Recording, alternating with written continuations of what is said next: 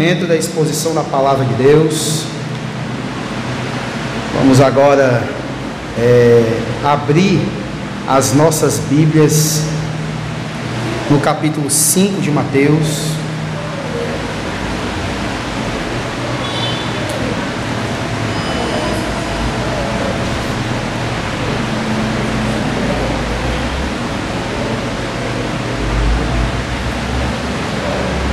Antes de iniciar o capítulo 5, nós vamos ver aqui, como sempre, como também nós vimos no texto que a gente acabou de ler, as multidões concorriam a ele, às vezes pelo alimento, como foi no capítulo 6 de João.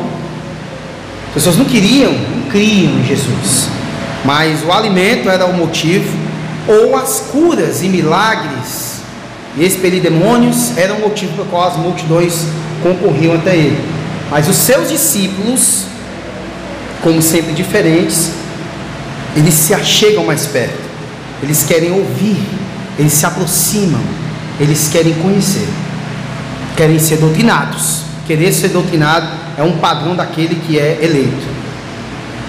Depois disso, Jesus fazia alguns milagres e a numerosa multidão o seguia. A palavra de Deus diz 1 ao 12 o seguinte: Vendo Jesus as multidões, as multidões, há muita gente, Subiu ao monte e, como se assentasse, aproximaram-se os seus discípulos. Conhecendo o caráter de Jesus, eles já, peraí, e tá, vamos ficar perto dele porque a gente tem que ouvir melhor os conselhos e a palavra. E ele passou a ensiná-los, dizendo: Bem-aventurados pobres de espírito, porque deles é o reino dos céus. Bem-aventurados que choram porque serão consolados. Bem-aventurados os mansos, porque herdarão a terra. Bem-aventurados os que têm fome e sede de justiça, porque serão fartos. Bem-aventurados os misericordiosos, porque alcançarão misericórdia. Bem-aventurados limpos de coração, porque verão a Deus. Bem-aventurados pacificadores, porque serão chamados filhos de Deus. Bem-aventurados perseguidos por causa da justiça, porque deles é o reino dos céus. Bem-aventurados sois quando por minha causa vos injuriarem, vos perseguirem e mentindo disserem todo mal contra vós. Regozijai-vos e exultai, porque é grande o vosso galardão nos céus, pois assim perseguiram aos profetas que viveram antes de vós. Ó Deus, nos faz compreender a tua palavra. Apesar, ó Pai, das questões técnicas que são ditas e faladas em uma pregação, nós cremos no poder do Teu Santo Espírito que nos faz compreender a Tua palavra. Uma compreensão, ó Pai, que vai além dos termos técnicos e da teoria, mas é uma compreensão que faz praticar. E nós queremos isso, ó Pai, que Tu nos faça praticar a Tua palavra. Se conosco nesse momento. Rasga os nossos corações. Amém. Perseguiram os profetas que vieram antes de vós, mas os apóstolos foram perseguidos, os cristãos foram perseguidos e nós somos perseguidos. Hoje a ênfase faz, tá, no versículo 6 se diz: Bem-aventurados que têm fome e sede de justiça, porque serão fartos apetite pelo alimento do céu. O termo justiça deve ser lembrado que Jesus usa esse termo também para a palavra, lá no capítulo 7, quando ele, ele fala que deve ser é, julgados pela reta justiça, que é, no caso, a palavra, principalmente a lei. Pentateuco, mas especificamente os dez mandamentos. Nós devemos sempre julgar e devemos e podemos julgar. Assim, viu? Alguém disser esse negócio, a ninguém julguei, diz a palavra. Não. A palavra diz que nós podemos julgar as coisas mínimas desse mundo. Paulo chama assim, inclusive, em Corinto. Né? Então, meus irmãos, o Evangelho de Mateus apresenta Jesus como rei. Como rei. O Sermão do Monte é a plataforma do reino. Nós podemos colocar também nesses termos. Ele não descreve a vida do mundo, mas descreve a vida daqueles que fazem parte do reino. Aqui ele está descrevendo como deve proceder e como deve ser a vida nesse mundo dos eleitos. O mundo não aceita isso aqui. Jamais o mundo vai aceitar essa questão de ser, ah, o pobre de espírito, reconhecer que não é nada diante de Deus. Não vai reconhecer isso. Jamais vai reconhecer, chorar pelos pecados. Jamais. Ser manso. Não. Isso é contra os padrões que temos no mundo. Então aqui ele descreve a vida do eleito, do participante do reino.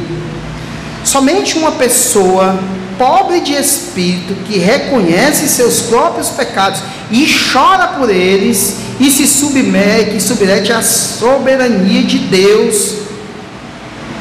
Somente esses que fazem isso, submete à soberania de Deus, pode ter fome e sede de justiça. Jamais, sem aqueles dois primeiros lá, pobre de espírito e chorar pelos pecados, pode ter fome e sede de justiça.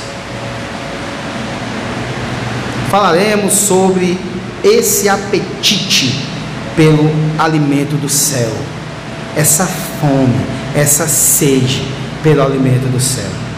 Então, o primeiro ponto é: que tipo de alimento devemos ter apetite? A que tipo de alimento a gente deve ter esse apetite? A fome espiritual é uma característica do povo de Deus. A ambição suprema do povo de Deus não é material, ela é específica ou deve ser especificamente espiritual. Os cristãos aspiram às coisas mais excelentes. Eles buscam em primeiro lugar o reino de Deus e a sua justiça. As demais coisas serão acrescentadas após buscar o reino de Deus e a sua justiça. Thomas Watson, o puritano inglês do século 17, disse que Jesus está falando aqui da justiça imputada e da justiça implantada. John Stott, maior exegeta do século 20, diz que a justiça bíblica tem três aspectos: legal, moral e social. A justiça legal trata da nossa justificação, o relacionamento certo com Deus. A justiça moral trata da conduta que agrada a Deus. E a justiça interior de coração, de mente e de motivação.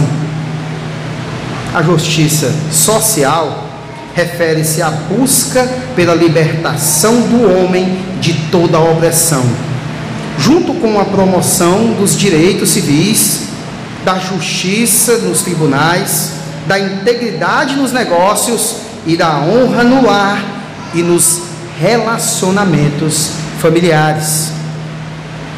Então, dentro desse primeiro ponto, a primeira coisa que tem que ser dita é que devemos ter apetite pela justiça imputada, ou seja, justiça diante de Deus. Aquele que reconhece que é pecador e que, como pecador, é injusto e, portanto, está condenado junto ao trono do Deus Todo-Poderoso, esse tem fome e sede de justiça. Esse deseja ser justo, ele deseja ter sua iniquidade perdoada. Esse, apesar de ser eleito, ele busca e vive de acordo com uma vida de salvação, de um salvo, de um eleito. Mas como um homem pode ser justo diante de Deus? Ele jamais estará satisfeito até que creia que Jesus foi feito por Deus, nossa sabedoria. Nós somos declarados justos pela obra da cruz, pelo Senhor Jesus. A outra coisa é que devemos ter apetite pela justiça implantada, ou seja, uma vida nova com Deus. Não é suficiente saber que os nossos pecados estão perdoados, pois temos ainda uma fonte de pecado dentro do nosso coração e as águas amargas fluem constantemente dessa fonte. Quem tem fome e sede de justiça deseja ardentemente ser transformado. Jesus disse o seguinte, em Mateus 5, versículo 20: Se a vossa justiça não exceder em muito a dos escribas e fariseus, jamais entrareis no reino dos céus. Nós podemos ser eleitos, ser salvos e crer como nós cremos na eleição, mas não é por isso que nós não devemos, nós vamos deixar de ter essa fome e sede de justiça. Buscar mais ainda isso. É uma questão de otimização. Então não é porque uma coisa já é boa que ela não pode se tornar melhor nas coisas de Deus são assim. Pode se melhorar a cada dia. Não, a coisa já é perfeitinha aqui aos nossos olhos. A própria palavra de Deus vai dizer que devemos buscar a validade perfeita. E os pregadores devem pregar a fim de que o homem atinja essa validade perfeita. E sejam perfeitamente habilitados à boa obra. Ou seja, cada dia melhora. E devemos buscar essas melhoras a cada dia. Não é porque eu sei que eu sou salvo, porque eu já, já tenho já 30 anos de convertido, já ouvi estudo de todo jeito. Ouvi estudo doutrinário, ouvi estudo específico sobre oração, sobre é, é, é, é, sobre o pecado original, sobre isso, sobre aquilo, sobre salvo, sobre tudo. Ouvi tudo, mas quem foi que disse que você não deve mais ouvir a palavra de Deus e procurar essa otimização, não apenas de conhecimento, mas de caminhada correta com Deus? Isso não deve cessar na vida do eleito. Quem tem fome e sede de justiça, aspira às coisas do céu, ama a santidade, tem prazer nas coisas de Deus, deleita-se em Deus, ama a lei de Deus, tem prazer nela.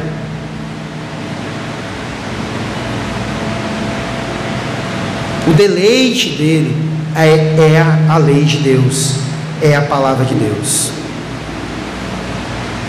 Quem tem fome e sede de justiça deseja ardentemente ter mente pura, coração puro, vida pura. É por isso que ele não está satisfeito com o que foi conseguido até hoje. E nós aprendemos mais e mais a cada dia. Oh, valeu. Olha, está aqui assim. Bem que você se compadeceu de mim. A, aprendemos é, a cada dia mais e mais. O sujeito pode ter mestrado, está doutorando ou ter o doutorado já, mas ele sempre aprende uma coisa nova na palavra. Hoje de manhã eu aprendi uma coisa maravilhosa Pessoal, quando. Trazendo uma digressão para vocês entenderem a ilustração. Quando vi a seleção brasileira de 70 jogando e a de 82 jogando, eles diziam: faz-me rir. Porque é uma coisa tão maravilhosa, bonita de se ver, deliciosa, dizia isso. Hoje de manhã eu vi uma pregação, tem uma parte na pregação que fez-me rir. Eu ri pro lado para a Natália, ri pro presídio filho que estava do lado. Eu, fantástico que eu aprendi hoje. Vicente, mas tu fez teologia. Vicente, tu tem já uns alguns anos de presbítero, acho que é 10 anos né, de presbítero presbiteriado já. Eu já tenho, já converti desde 2000. Tem muita coisa nova, meus irmãos, para aprender. E não é só com os pregadores, não. a leitura natural da palavra, na conversa com o irmão na igreja, sempre tem algo a aprender. É por isso que essa fome nem deve cessar e nem é cessada. Essa busca não termina. Nós vamos até o último dia da vida aprendendo e devemos querer aprender. Senão, tem algo errado em nossa vida. Outra coisa, devemos ter apetite pela justiça promovida. Quem tem fome e sede de justiça não se conforma com a injustiça. E tudo que não é conforme a palavra de Deus, que desobedece a palavra de Deus, é injustiça.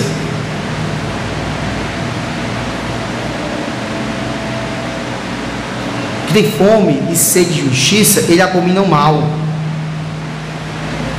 E ele ataca a corrupção. Ele declara guerra contra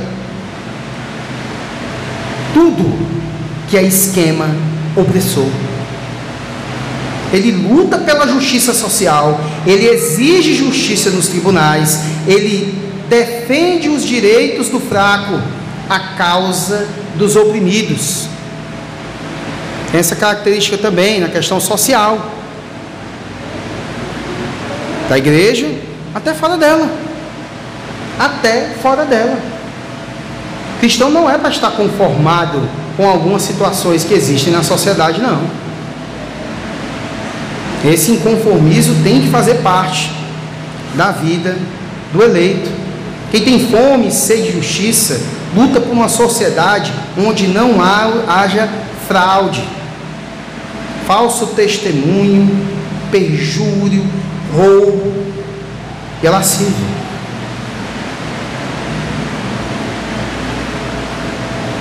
Ele deseja que toda guerra cesse. Ele deseja que leis justas sejam estabelecidas. Sua oração contínua é: Senhor, venha o teu reino, seja feita a tua vontade, assim na terra como no céu. Ele deseja justiça diante de Deus, justiça para si e justiça entre os homens. Fome e sede de justiça. Segundo ponto central é que tipo de apetite devemos ter pelo alimento. Primeira coisa, é, consideremos alguns problemas graves ligados ao apetite. Primeiro, os mortos não têm apetite. Uma pessoa morta não tem fome, não há restaurante em cemitérios. Assim também uma pessoa sem vida espiritual nunca vai ter fome das coisas de Deus. Se o sujeito está na igreja e ele não tem essa fome e sede de justiça, muito provavelmente ele não é regenerado. Mas já ouviu falar, às vezes, é, é, se a pessoa não ora e não procura aprender da palavra, tem alguma coisa errada com ela? Pois a pessoa que não tem fome e sede de justiça tem algo errado com ela. Ela tem que ter fome e sede de justiça para exercer a eleição. O eleito tem isso. Se é destinada a ser conforme a imagem do Filho de Deus, ela tem fome e sede de justiça.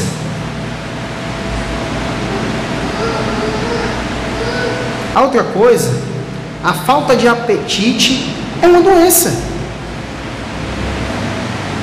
Muitas pessoas que não nasceram de novo estão doentes espiritualmente e perderam o apetite pelas coisas do céu.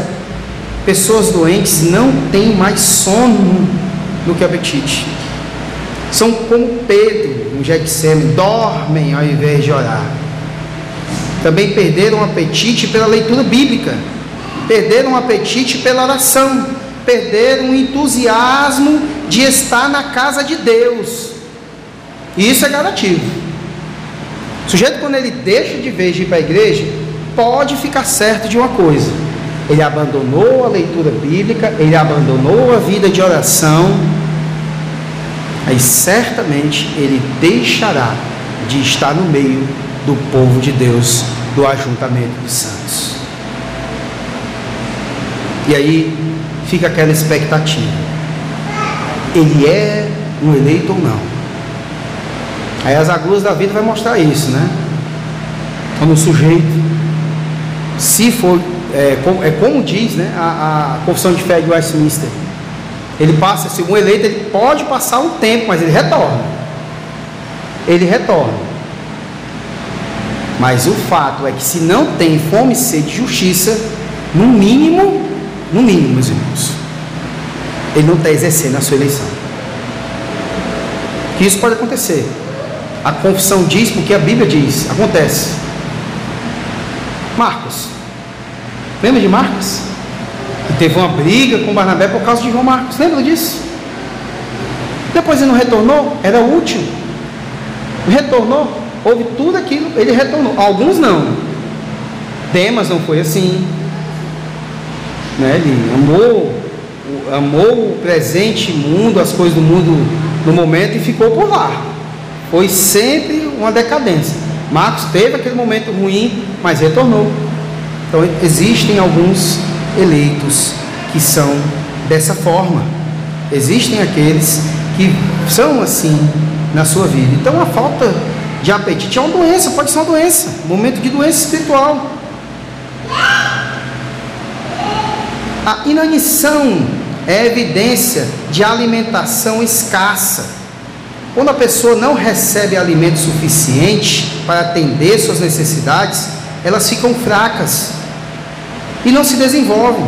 Há muitos crentes sofrendo com essa inanição espiritual porque estão ingerindo muito pouco alimento. E aí vai da, da questão de exercer eleição em termos de querer alimento, e hoje ninguém tem desculpa para não ter. Porque mesmo que o sujeito seja de uma igreja que não tem um nível teológico que se possa ensinar para assim aprenderem, o sujeito vai na internet e encontra grandes pregadores. Aí o resultado é que pelo menos sai da igreja e vai para a igreja que tem um ensino mais conciso da palavra. Mas intensivo e extensivo tem igrejas que são assim, né? Lá na Betel, a escola dominical, ela, é, ela é extensiva com o presbítero Paulo. É intensiva quando é com o Alex, o pastor ordenou. Mas com o, pastor, com o Paulo, ela é bem extensiva, né? Mas tem palavra. Isso é maravilhoso. Isso basta para nós. Isso é uma coisa maravilhosa. Então, às vezes também, meus irmãos, nós temos aí no evangelicalismo moderno pastores sem conhecimento, doutrinadores, mais alegóricos do que palavra, mais testemunho do que pregação da palavra, aí as pessoas não têm qualidade de resistência contra as mentiras do diabo e vai aí para o mundo. Não sendo eleita, ela é como aquelas, né, daquelas terras, as sementes são lançadas, essa aí é que fica que os espinhos a sufocam. Outra coisa, muitas doenças são provocadas por alimentação inadequada. A saúde começa pela boca, né? A saúde começa pela boca. A gente é o que come, né? Dizem isso. O pai da medicina moderna, Hipócrates, ele vai dizer o seguinte: é, que a sua comida que a sua comida seja a sua cura e a sua cura seja o seu alimento. Ou seja, com a própria alimentação, você pode é, melhorar a sua saúde. Aqueles livros lá que a gente estava falando também tratam disso, né? Lá dos mágicos, o pessoal ali também falava de espécie de alimentos que curavam, né? Mas aqui no caso é a alimentação saudável vai melhorar a gente. Por isso que a saúde começa pela boca. Ninguém pode ter boa saúde se tem uma péssima alimentação. O crente que não está bem doutrinado, ele não vai ser forte espiritualmente. Não há nada mais nocivo à saúde do que ingerir uma alimentação, um, um alimento que esteja estragado ou venenoso ou venenoso mesmo. Tem coisa que a gente não pode exagerar como alimento mesmo. Tome aí 10 litros de Coca-Cola de uma vez. É capaz de estourar tudo aí, acaba se tornar um diabetes na mesma hora, né? Altere muito. Então, é perigoso esse tipo de coisa. Outra coisa, a desnutrição produz um raquitismo. Uma pessoa que não recebe alimento saudável e suficiente pode sofrer de raquismo. Não há desenvolvimento. Um crente que não se alimenta de forma correta das coisas de Deus torna-se raquítico espiritualmente. Assim como uma pessoa deve evitar ingerir aquilo que tira o apetite, devemos também rejeitar tudo aquilo que tira o nosso apetite de Deus. Infelizmente, nós temos igrejas utilizando coaches, pastores coaches, só o que tem. Infelizmente, nós temos animadores de circo no meio do evangelicalismo. Essas igrejas psicodélicas, elas são terríveis. Assim como um pouco de veneno a cada dia mata, pode matar ou mata uma pessoa, um pouco de falsa doutrina também mata as pessoas espiritualmente. Então, a outra coisa é consideremos as características do apetite. O apetite, ele é, o apetite é um desejo real. Assim como a sede também. Né? É um desejo real. Não podemos fazer de conta que ele não existe. A fome e a sede são necessidades mais essenciais na vida. Ninguém sobrevive sem pão e sem água. Assim também ninguém pode pertencer ao reino sem ter fome e sede de justiça. O maior anelo de um crente é ser perdoado e ser vestido com justiça de Cristo. Seu maior desejo é ser santo, puro e glorificar a Deus. Não se pode fazer essas coisas sem exercer essa questão do apetite espiritual. A outra coisa, o apetite é um desejo constante. Sempre teremos fome. Tem alguns que são mais que outros, né? Em alguns períodos da nossa vida a gente lê mais do que outros, viu? em alguns períodos da nossa vida a gente se dedica mais à obra do que outros. Em alguns períodos da nossa vida, é, nos debruçamos mais na palavra de Deus, em alguns livros, bons livros, e outros não. Tem pessoas que incrivelmente nunca vimos fora de uma constância assim, mas tem pessoas que passam por esse momento. Momento que a fome e a sede pelo conhecimento de Deus for se desvaindo, devemos logo estar lá com a luz de alerta acesa. Opa, não dá certo. Eu vou ficar raquítico espiritualmente. Nesse caso, é melhor ser um obesozinho espiritual, cheio da gordura da palavra de Deus na nossa vida. Outra coisa, o apetite é um desejo intenso.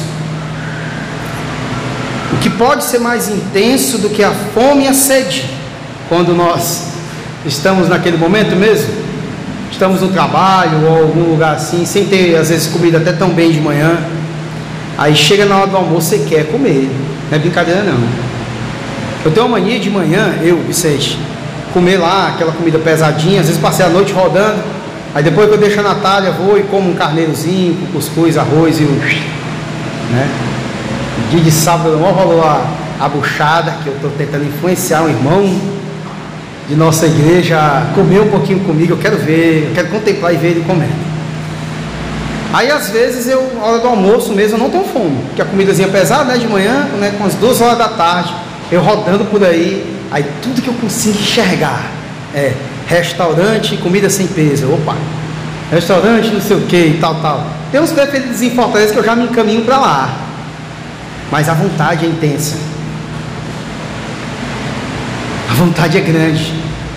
E eu vou comer, eu paro, mesmo o verme lá está rodando e ganhando dinheirinho, eu vou lá, paro para comer.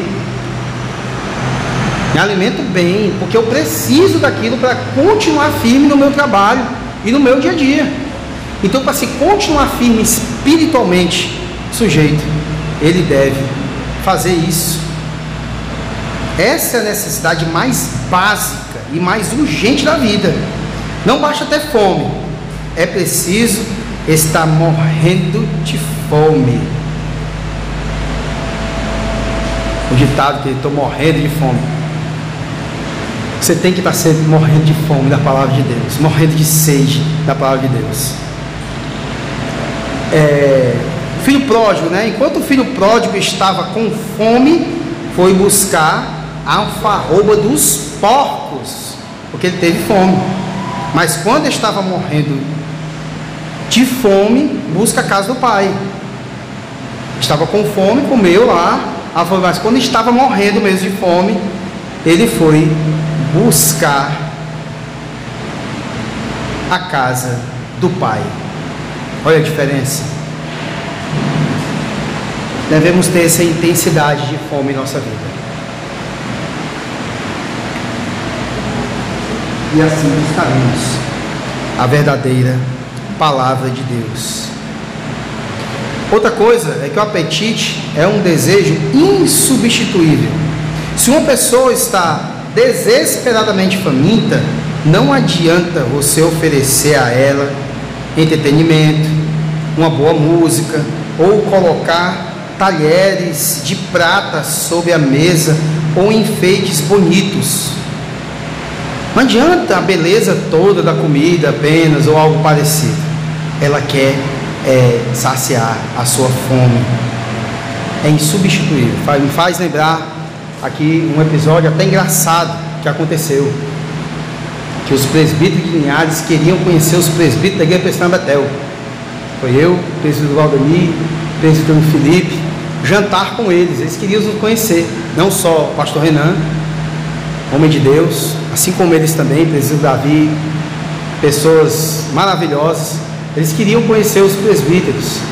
Aí, o presbítero Felipe, na velha tática que ele tem, de quando ia para o rodízio, né? Passava o dia sem comer. Ele pegou e. Ei, irmão, vou passar o dia todo e mandava mensagem. Eu acho que eu tenho essas mensagens ainda, vou mostrar para alguém. Acho, eu vou ficar o dia todo sem comer, porque vai ser bom, viu? Os presbíteros convidaram a gente para jantar, mas deve ser um lugar bom. Já vai comer bastante. Eu, é, mamãe, eu nem liguei, eu não liguei muito. Eu não sou mais de comer tanto, eu não consigo mesmo. Aí o que acontece é que ele ficou o dia todinho, aquela penúria, comendo pouco, um pãozinho, não sei o que, um pedacinho de carne. A gente foi jantar. Aí na janta, ele com muita fome, essa intensidade do momento, que é insubstituível, né? Teria que comer de verdade.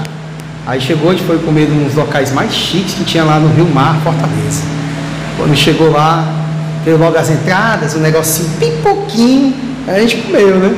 Aí depois teve o carpágio, né? Que é uma carne fina, nem, nem cozida nem assada é, com queijo, um queijo lá especial umas verdurinhas, a gente comeu também, não dava pra nada.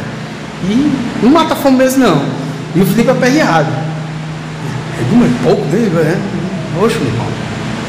Aí quando chegou o prato principal, todo mundo pensava que era uma coisona, era um pedaço de salmão bem pequenininho, um negócio não era nem macarrão, aparência de macarrão e uns, uma, uma farofa de, de maçã. Um negócio bem, irmão, era pouco mesmo. Bem pouquinho, né? Os irmãos queriam dar do melhor para a gente, mas o melhor nessa questão da, do mais nobre é assim. Quando chegou essa comida que era a última, que era a principal, o presidente Felipe se desesperou. Ele escorou assim foi só os presidentes virar o rosto. Ele, eu vou ficar morrendo de fome, só isso aqui é. Meu irmão passou eu estou aqui sem comer para comer isso.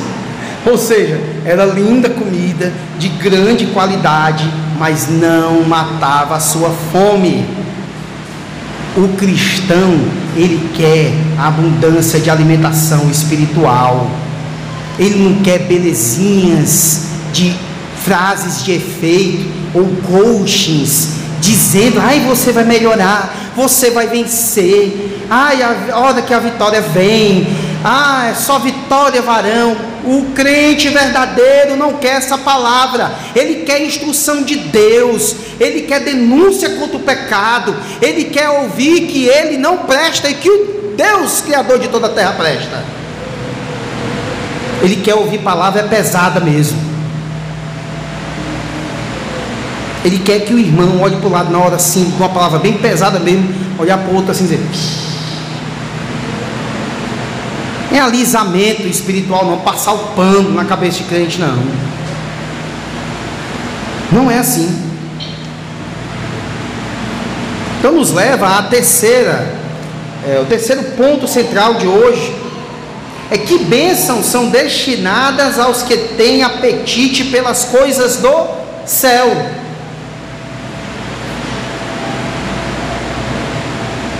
Primeira coisa é que ele é saciado com uma bênção singular. Quando uma pessoa tem apetite de pão, ele come pão, mas volta a ter a mesma fome de pão. Quando ele deseja beber, ele bebe, mas volta a ter a mesma sede. Muitas pessoas têm fome de bens materiais, mas ninguém pode satisfazer sua alma com bens materiais. O mais rico dos homens não conseguiu ser tão rico como gostaria de ter sido.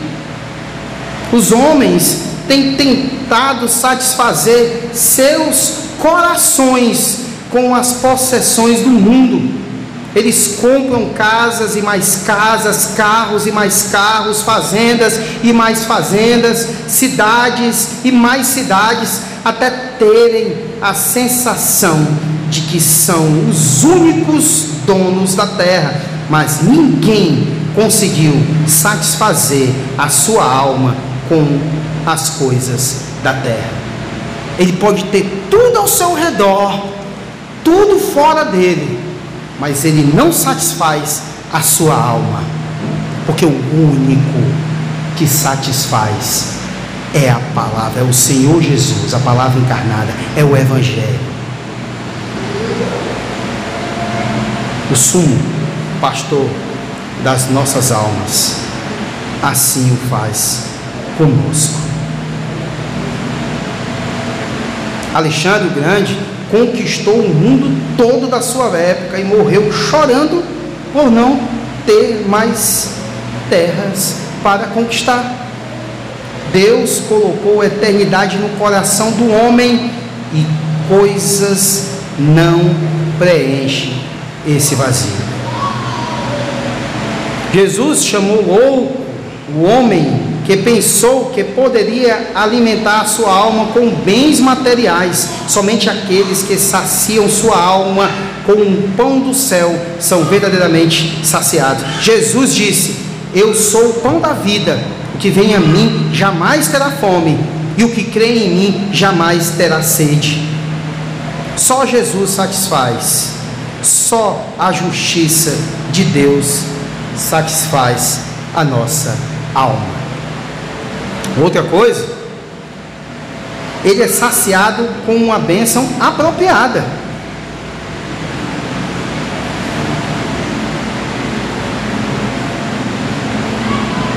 Só pode ser saciada com alimento, a fome.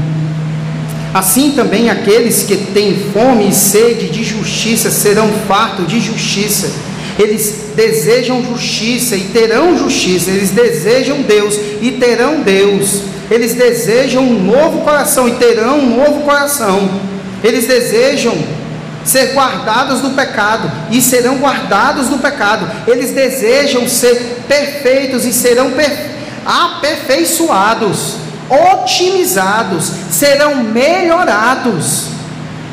Eles desejam viver onde o pecado não entrará e eles serão arrebatadas para morar no céu, onde o pecado jamais entrará.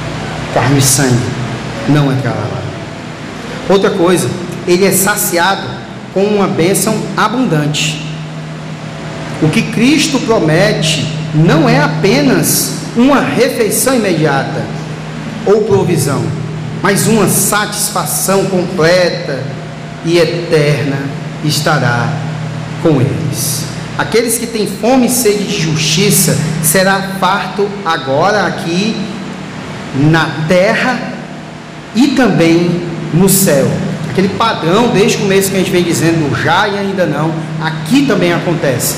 Ele aqui é saciado e para a eternidade também. Jesus disse: Aquele, porém, que beber da água que eu lhe der, nunca mais terá sede. Pelo contrário, a água que eu lhe der será nele uma fonte a jorrar para a vida eterna. Ninguém jamais será satisfeito sem antes desejar essa questão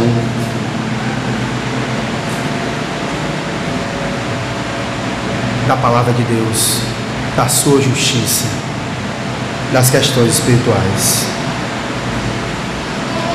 Então, qual a conclusão que nós temos dessas questões?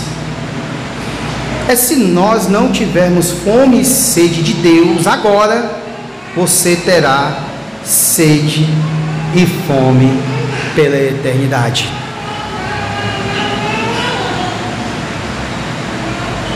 Agora você pode ser saciado, mas então jamais o será. O homem rico morreu e foi para o inferno e em tormento por uma gota de água, até isso foi negado. Lembra do rico Lázaro? Ele estava lá e pediu que uma gota só tocasse os seus lábios com água. E ele não tinha. Foi negado isso a ele. Aí Lucas 16, versículo 24 vai ser isso declarado. Aquele que não tiver fome e sede de justiça agora, vai ter sede de misericórdia na eternidade, mas será tarde demais. Aquele que não tiver fome e sede de justiça agora, sofrerá fome e sede para sempre, sem jamais ser saciado. Jamais. O calor, meus irmãos, aumenta a sede. Quando as pessoas estiverem queimando no inferno sob o fogo da ira de Deus, esse calor irá aumentar ainda mais a sede por misericórdia. Mas nada haverá para saciar essa sede.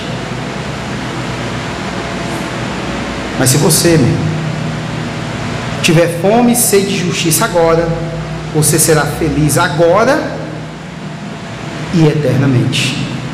Você será satisfeito agora e eternamente. Bem-aventurados que têm fome e sede de justiça, porque serão fartos. Que tenhamos sempre essa fome e sede de justiça para a glória de Deus, meus irmãos.